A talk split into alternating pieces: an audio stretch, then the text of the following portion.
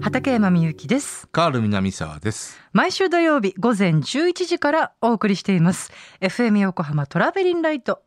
この番組内で毎週いろいろな切り口で洋楽をご紹介しているヒッツボックス今回はスティーブ・ミラーバンドの Fly Like an Eagle 特集でしたいやー、あの結構熱が入っちゃいましたね。もうあっという間にもう時間過ぎちゃったね。うんはい。このヒッツ、いやーあの、えっと、ポッドキャストがあって嬉しいです。うん、熱くなっちゃったな。わかります。うん。はい。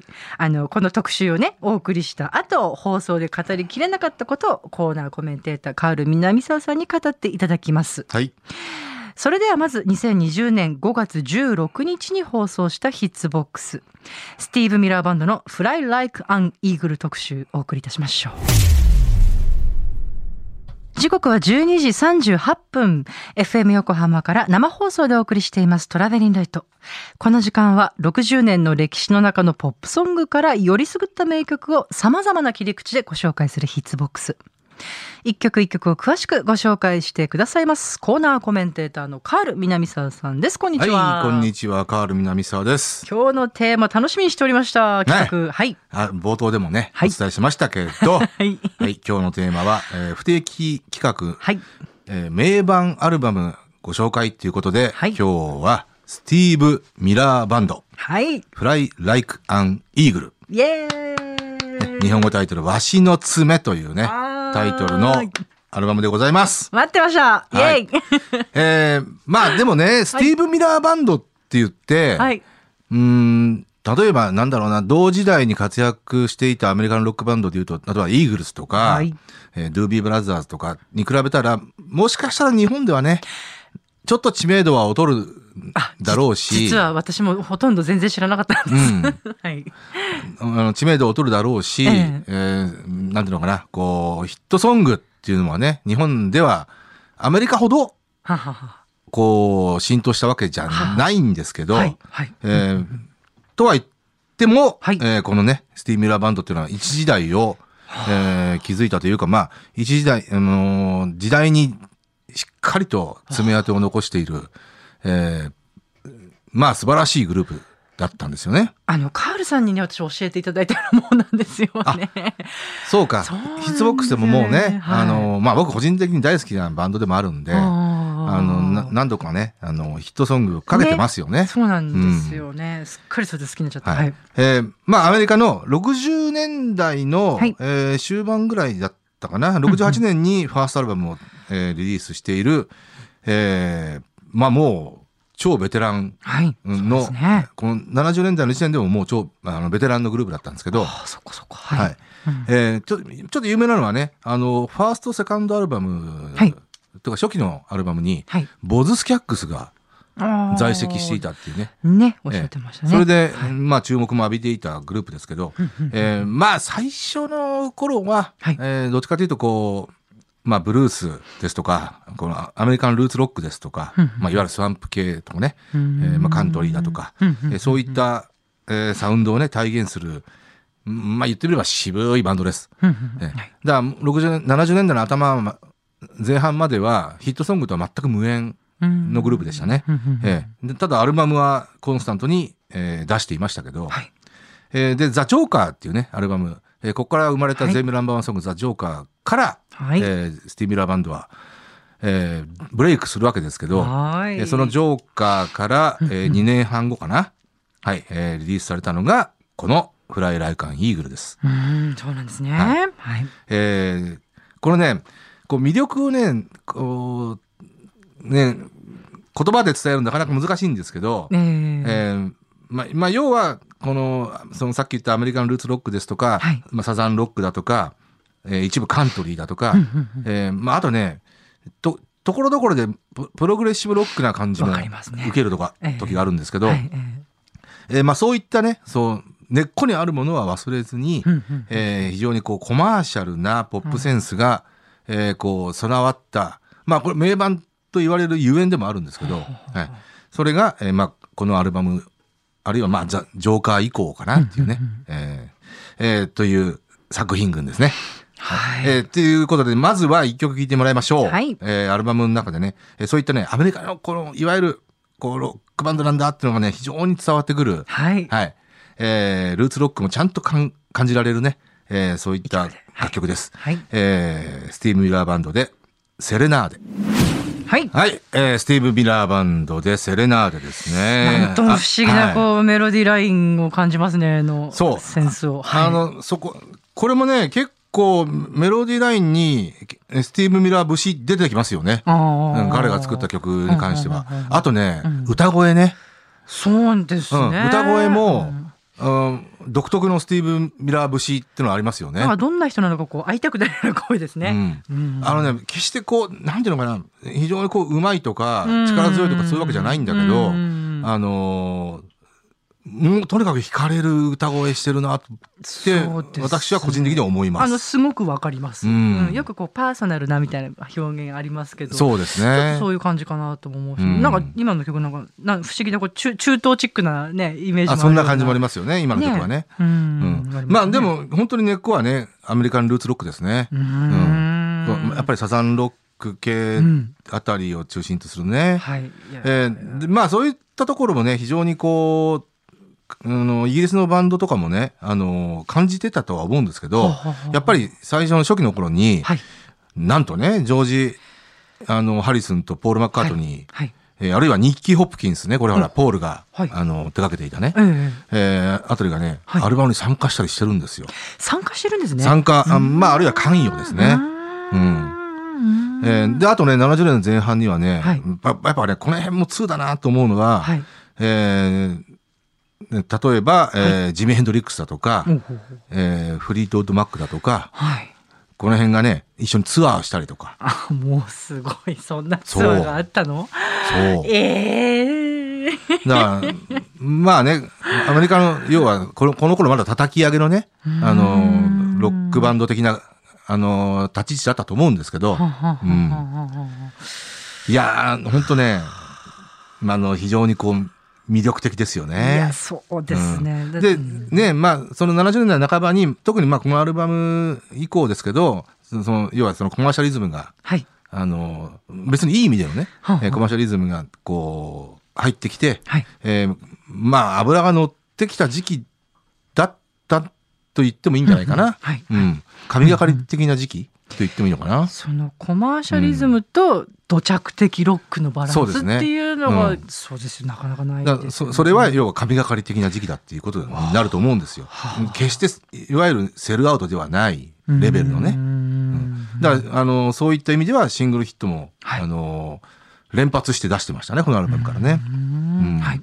だからまあこれね誤解を恐れず言うならば当時のこうアメリカの、えー良心を表現しているようなロックマインドを、えーちゃんとこう表現してたんじゃないかな。だから同時期で言うと、はい例えばボブ・シーガーだとか、うんえーシカゴだとか、はい。まあ、さっき言ったねイーグルス・ドゥービー・ブラザーズ、はい。えーといったあたりに通じるものもあるんじゃないかなと思います。うんあると思います。はいはい。えーあとね、ぼあの僕ね、これ特徴でもあるんですけど、カンカントリーチックなね、ところも非常にある、あるんですよね。はいはいこれまあアメリカンロックバンドに、まあまあ全てとは言わないけどね、共通するとこあるんですけど、はい。そういったところもね、非常に魅力的ではありますよね。はい。えーで、そのちょっとカントリーテイストのある曲を聴いていただきます。はいえースティーブ・ミラーバンドで、ダンス、ダンス、ダンス。はい。スティーブ・ミラーバンドでダンスダンスダンスをお届けいたしました。はい、素晴らしいですね。はい素晴らしいですね。これ絶対あったらかっこいいからもう好きになっちゃうよね、きっとね。そうねでもね、別にルックスはね、そんな、あの、めちゃくちゃかっこいいって感じじゃないんだけどねい。や、なんかそこはまたいい。結構こう、ボサい感じのおっさんって感じの。そこはまたこう、いいうん感じがするんですよねこの後のね、あの、油かたぶらだったかな、そのあ、後のアルバムかな、はいえーのジャケットが結構ね、うん当時のビートたけしに似てるなんて言われてね、そういえば、あ、本当ね、言われてましたね。結構言われてましたよ。本当だ。はい。はい。はい。はいえそんなということで、はいこのわしの爪ですけど、はい。えーアルバムからシングルヒットはえー3曲生まれました。はい。はい。えーこれがまたね、あの、さっき言った通り、えーいわゆるその、セルアウトしたようなコマーシャリズム一辺倒に陥ってなくて、うんアメリカンロック好きも納得の、えーまあ、まあ、要要は、まあ、例えばブルースだとか、はい。ブギーユギだとか、はい。えーそういったね、あのーサザンロックだとか、はい。そういったルーツをちゃんと感じさせるようなね、彼らの出自っていうものがね、あのーちゃんと伝わってくるような、えーヒットソングが多かったんですけど、はい。えーまあ、ファーストシングルは、えー、Take the Money and Run っていう曲で、ね。、はい。これ、当時のチャートで11位まで上がるっていう。はい。これまたかっこいい曲なんだよな、うん。ちょっとね、これ悪ガキの歌みたいな。ううん。うん。ーで、えーっと、サードシングルがはい、 Fly Like an Eagle って言って、あこれもね3枚目のシングルにして最高位2位っていう、やっぱりね、すごく、すごいこう勢いがありまありましたね、やっぱりね。なるほど。はい。うん。えーこれこれがね、結構、こう、プログレみたいな感じのね、いつでも聞きたくなる曲ですよね。うん。はい。あの、スペイシーなね。うん。まあ当時スペイシーロックなんていう言葉もありましたけど、あ、そうなんですか。うん。ん。はい。で、えーなんと言ってもですね、はい。まあ2枚目のシングルの Rock'n Me、これ全米ナンバーワン、はい。えー The Joker という曲に次いで2曲目の、彼らにとっては2曲目の全米ナンバーワンですけど、あと僕個人的にも、はい。そのラジオで全米トップ40という、まあ、洋楽がもう勉強させてくれた、はいえー番組ですけど、えーそのおノートを書き留めたあのノートですね。はい。一度見たことあります。はい。76年の11月なんですけど、ええはじ初めて書き留めた時の1位がこの6組だったんですよ。そんはないストーリーがあるんですね。で、僕が通算4枚目に購入したアルバムが、はいこの、フライライカイーグル。だったんですね。はい。はい。えーということで、はい今日はその、えー全部ナンバーワンソングを聴いていただきます。記念すはい。はい。えースティーブ・ミラーバンドで、ロックンミー。さあ、いかがでしたでしょうか？はい。最後の曲、ロックンミー。ね。うん僕の中学校2年の時、ち中中2の2学期だな。そんな鮮明に覚えてるもんですか？鮮明に思い出しますよ。うん、まあまあ放送でも言いましたけど、ええー要はね初めてチャートをつけた、えはい。40位から1位までカウントダウンしていって、うん。初めてあいや1位まで書いたはいっ。ていう時の1位だからねなんそのロックンミーがなんと、それは本当記念すべきで一すね。生覚えてますね。これ聞いてくださってる方にこう、イメージつくかな？そのノートのあの感じね。もう本当中学生がね、こう一生懸命書いてるんですよ。聞き取って。そうそれの1位が、そうあのロッ曲だったんだクンミースティーブ・ミラーバン組ドだったんだ。うんだからその時にもう、はい。テイク・ザ・マニーランはもうヒットしていて、えーセセカンドシングルが1位になったわけですよ。でうんうん、えっ、とねそうかそうかあえっ、と、国内版のアルバムが、アルバムはもう発売されてたんですね。あ、そうですか。うん、で、僕は1枚目、ベイ・シティ・ローラーズを買って、え2枚目、なんだったっけな、あ、KC& サンシャインバンドのパート3っていうアルバム買って、はい。え3枚目、リンダ・ロンシュタットの風にさらわれた恋っていうのを買って、えで、えっ、と、つ、月1枚買おうと思ってたのね、え。はんはんはんアルバムを。はい。で、11月何買おうかなって言って、もう6ミ1になったから、これはもう、スティー・ミラーバンドだな。ちょうどまあ。うん、ちょうど、えーっと、なんていうの？東芝 EMA からあの、はい。発売されたばっかりだったし、あ、そうなんですか。うん。しでもね、これ渋い、まあまあ、そう、当時はねうんやっぱりね。当時はヒット曲だ要はヒットソングそうですね。なんで、はい。ええうん。あの、スタジオに持ってきてくださった、ああの、さっきねはい、ね。アナログはその時買ったものなんですか？あ、あ、ううんん、とね、厳密に言うとこれちょっと違うんだけどね。これ、これ輸入版なんで、後から、あ。実はね僕ね、このアルバムね、はいはい。アナログで3枚持ってるんですよ。もうね、買っちゃいますよね。そう。あ、そっか、これは輸入版なんですね。そう。ええ国内版を最初に買って、はい。日本国内版ねは。あで、今今日持ってきたのはこれ、はいアメリカ版。あでな、なぜかもう一枚アメリカ版があるっていう。ええそうもうあったら買っちゃうみたいな感じになってますね。あのね、あるな、好きなアルバムがね、あの、うんクラプトンの461オーシャンブルーバードとかもね、あれね、うん僕ね、5枚ぐらい持ってるんですよ。あのよく聞いてなくしたりするんですよね、中身。で買っちゃったりするんですよね。うんそういうこともある。まあまあ、うんいろいろね、あの、再発されて、はい新たなアナログの、あの、重量の、はいあアナログで再発されますなんてあーあまあ、じゃあそれ持ってようかな、みたいなね。確かにそういうのと、んうんそうですね、買っちゃう。そんなこんなで、そう、あの、クラプトン5枚ぐらい持ってるし。ああ、そうですか。うん、あ、い今度やりましょうね。あの、461。ねオーシャンブ461オーシャンブルバードね。うんぜひまあ、あれはね、名名盤ですね。そうですね。うんはい。